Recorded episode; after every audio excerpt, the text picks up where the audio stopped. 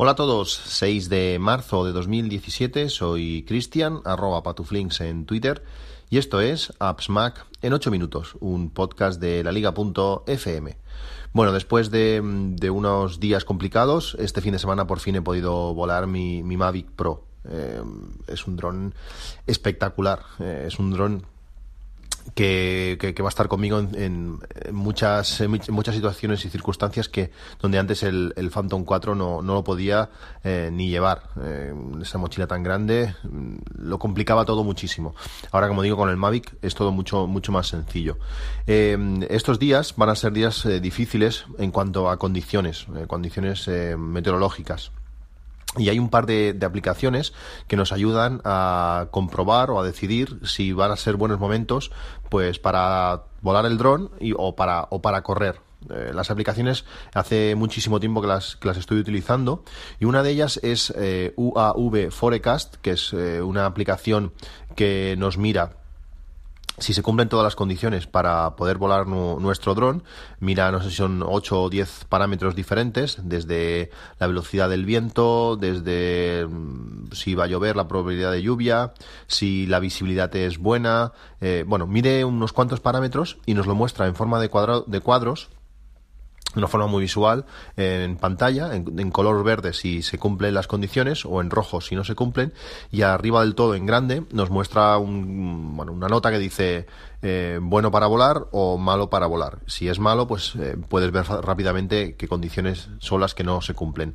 Además, tiene una, una tabla donde veremos eh, la previsión, porque la que te mueva hasta la pantalla principal son las condiciones actuales del sitio actual pero nos muestra una tabla eh, cómo evolucionará en las próximas 24 eh, horas. Todas estas condiciones son personalizables, es decir, por ejemplo, la aplicación esta eh, trae la velocidad del viento a 10 metros de, altura, tú puedes configurarlo, yo lo tengo puesto a 100 metros, cuanta más altura la velocidad del viento aumenta, por tanto, a mí me gusta asegurarme que si a 100 metros eh, las condiciones de, de, viento van a ser buenas, pues a menos va, van, a ser aún, aún mejores. Esta es una aplicación muy recomendable, un golpe de vista, ejecutas la aplicación y ves si es un buen momento para volar nuestro, nuestro dron o, no. Además, también podemos cambiar la localización y ver, pues bueno, en otros sitios si, las condiciones también, también son buenas. Además incluye eh, un mapa donde podemos ver las zonas de exclusión aérea, que es bueno, pues cerca de, aeropuertos y alguna instalación un poco, un poco crítica. Es una aplicación que está muy bien, es gratuita, aunque tiene una suscripción anual por 24 euros. Yo creo que es un poco, se, ha ido un poco la mano. Eh, de 0 a 24, pues es un poco exagerado. Si fuesen, no sé, eh, quizás un pago único o algo más barato, pues mm, la compraría, que nos permite pues la previsión eh, a una semana vista, creo que es. La aplicación por sí solo lo hace 24 horas, si pagas, pues a más. Y la aplicación Good eh, to Run es básicamente lo mismo, pero sobre condiciones para correr. En vez de mirar la velocidad del viento en altura, pues la mira a ras del suelo y además también mira otras condiciones como pueden ser el, el índice de posibilidad de sufrir una hipotermia o bueno otras condiciones que nos pueden ser pues más útiles a la, a la hora de correr. Realmente son dos aplicaciones gratuitas echaros un ojo eh, muy recomendables siempre llevarlas ahí en el teléfono y las podemos utilizar en, en cualquier momento. Sobre el tema de, del Mavic pues bueno no puedo estar eh, más contentos aunque más contento aunque tiene aunque tiene puntos negativos que os paso a describir ahora después de haber volado pues casi cuatro horas este fin de este fin de semana eh, los puntos positivos superan muchísimo a los a los negativos. Qué puntos negativos tiene pues que es menos resistente al viento. Lógicamente con el Phantom 4 eh, volé en condiciones eh, súper duras eh, vientos casi de 80 por hora en la playa. El, el Phantom iba estaba totalmente girado hacia un lado y no tenía ningún tipo de, de problema. Con el Mavic vuelas también, lo que pasa es que la aplicación te, da un mensajito diciendo que el viento es demasiado fuerte, que vueles con cuidado. Eh, también se ha visto algún vídeo de YouTube de alguno que ha volado condiciones de viento muy, muy fuertes y el dron se le ha girado, por tanto, asusta un poco. No da la, no da la sensación de que le vaya a pasar algo, pero bueno, asusta, asusta un poco. Por tanto, en cuanto a condiciones de viento extremas, pues eh, el Mavic no se comporta tan bien como, como el Phantom. Algo lógico, ya que a la mitad, pero, pero bueno, hay que tenerlo, hay que tenerlo en cuenta.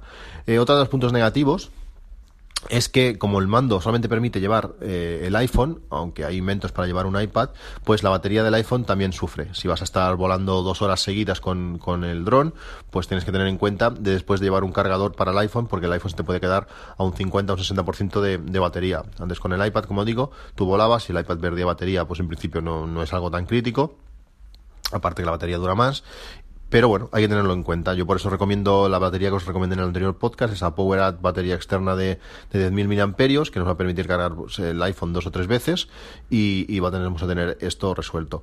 A partir de aquí, estas dos tonterías que habéis visto, ya veis, pues eh, lo demás todo positivo. Eh, facilidad de llevarlo, eh, lo puedes llevar en un bolsillo, lo puedes tener siempre a mano. El transporte es espectacular, tiene un despegue... Mmm, en condiciones súper reducidas.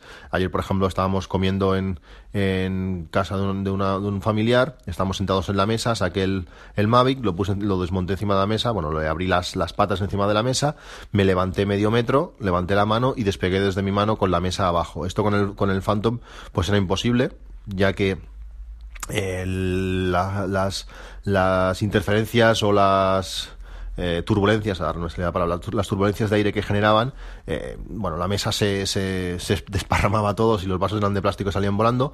Con el Mavic simplemente levantando la mano un poco, dándole a despegar, el Mavic despega y no hay ningún tipo de problema. Y además el ruido, el ruido es muy inferior el Phantom, cualquier persona que estuviese a 100 metros de, del Phantom volando lo oía, con el Mavic si sabes que está, lo llegas a oír, pero el, el ruido es, es, mucho más, mucho más reducido. En eso se, se agradece encontré una mochila eh, que varios usuarios recomendaban en YouTube y Maugan también lo hacía en, en, uno de sus vídeos, que es la mochila de Amazon, la Case Logic eh, KAC101. Es una mochila pues para transportar eh, GoPros, pero que mm, va como anillo al dedo para el Mavic. Permite llevar el Mavic recogidito permite llevar hasta dos baterías extras y además permite llevar el, mando. Es una mochila súper pequeña, se la das a la gente y no sabe ni lo que es, no se puede imaginar que dentro hay un dron y queda muy, muy bien recogido.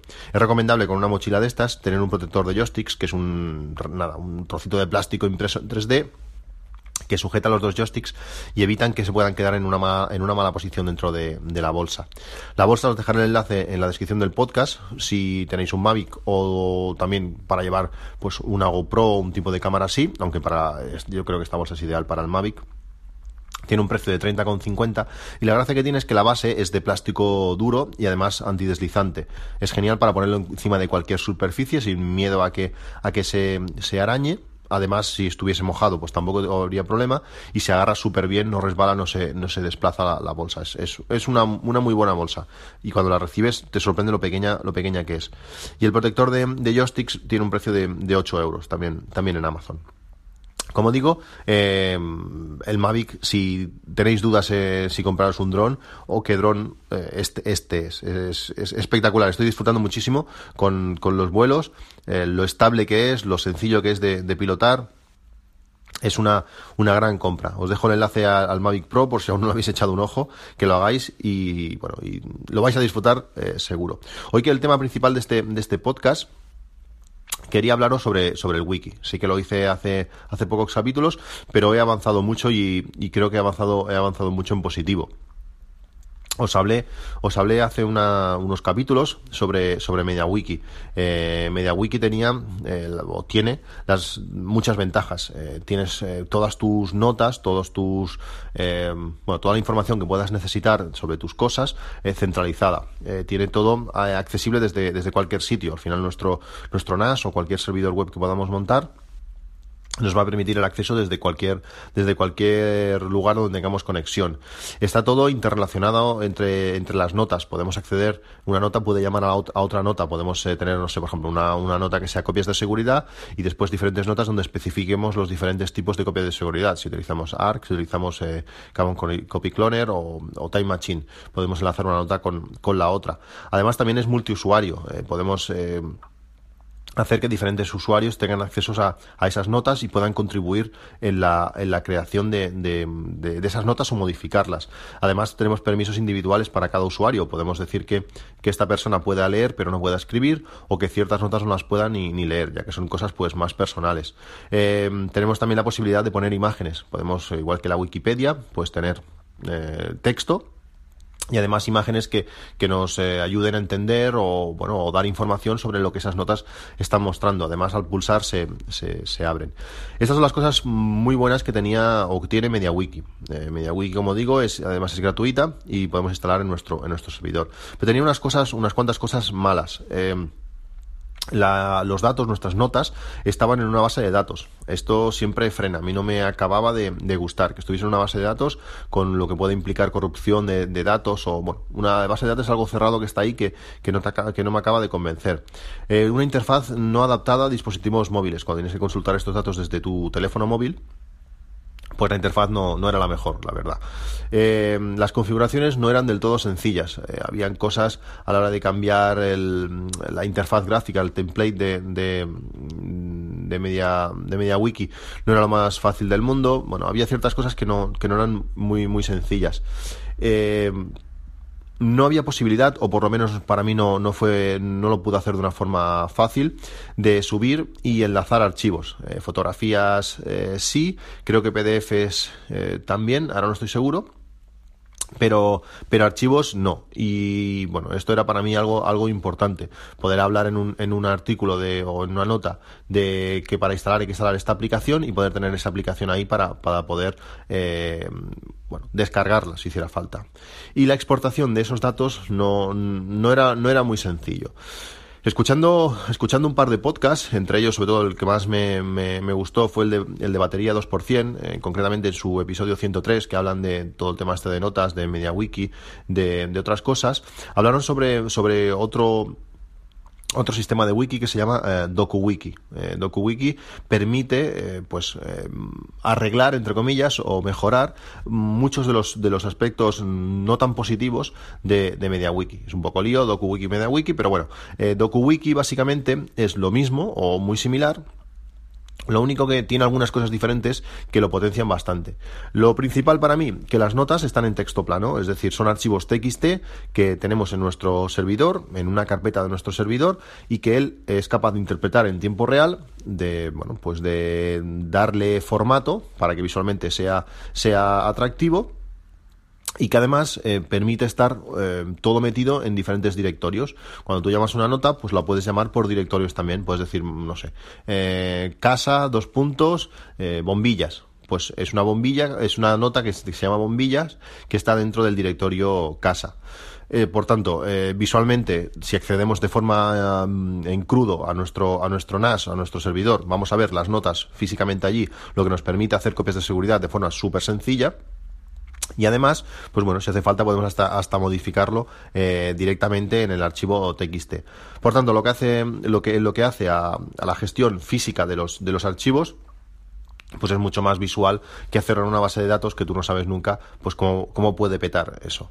En cuanto a, archivos, podemos subir archivos de hasta 32, hasta 32 megas. Eh, si lo que queremos enlazar, que es, en mi caso era lo más importante, son archivos PDF, pues pocos archivos PDF, o no muchos, eh, superan esos 32, esos 32 megas.